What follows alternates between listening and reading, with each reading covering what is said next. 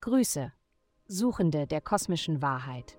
Verbinden wir uns mit den kosmischen Energien, lassen die Sterne die heiligen Einsichten eures täglichen Horoskops enthüllen. Möge euch diese Reise näher zu eurer inneren Freiheit bringen. Es folgt das Horoskop für das Sternzeichen Stier. Liebe. Du kannst leicht und spielerisch mit vielen Menschen flirten, ohne dass jemand dich zu ernst nimmt oder dich zu etwas Anspruchsvollem drängt.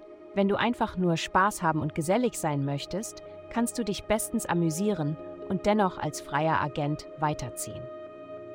Gesundheit.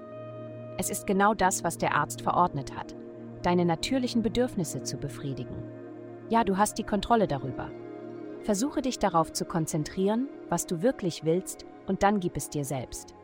Ob es ein Spaziergang am Strand ist, um über persönliche Angelegenheiten nachzudenken, oder ein offenes Gespräch mit deinem Chef, es gibt bestimmte Dinge, die nur du selbst bereitstellen kannst. Du verfällst manchmal in den Gedanken, dass das, was du am tiefsten begehrst, etwas oder eine Emotion ist, die nur andere dir geben können.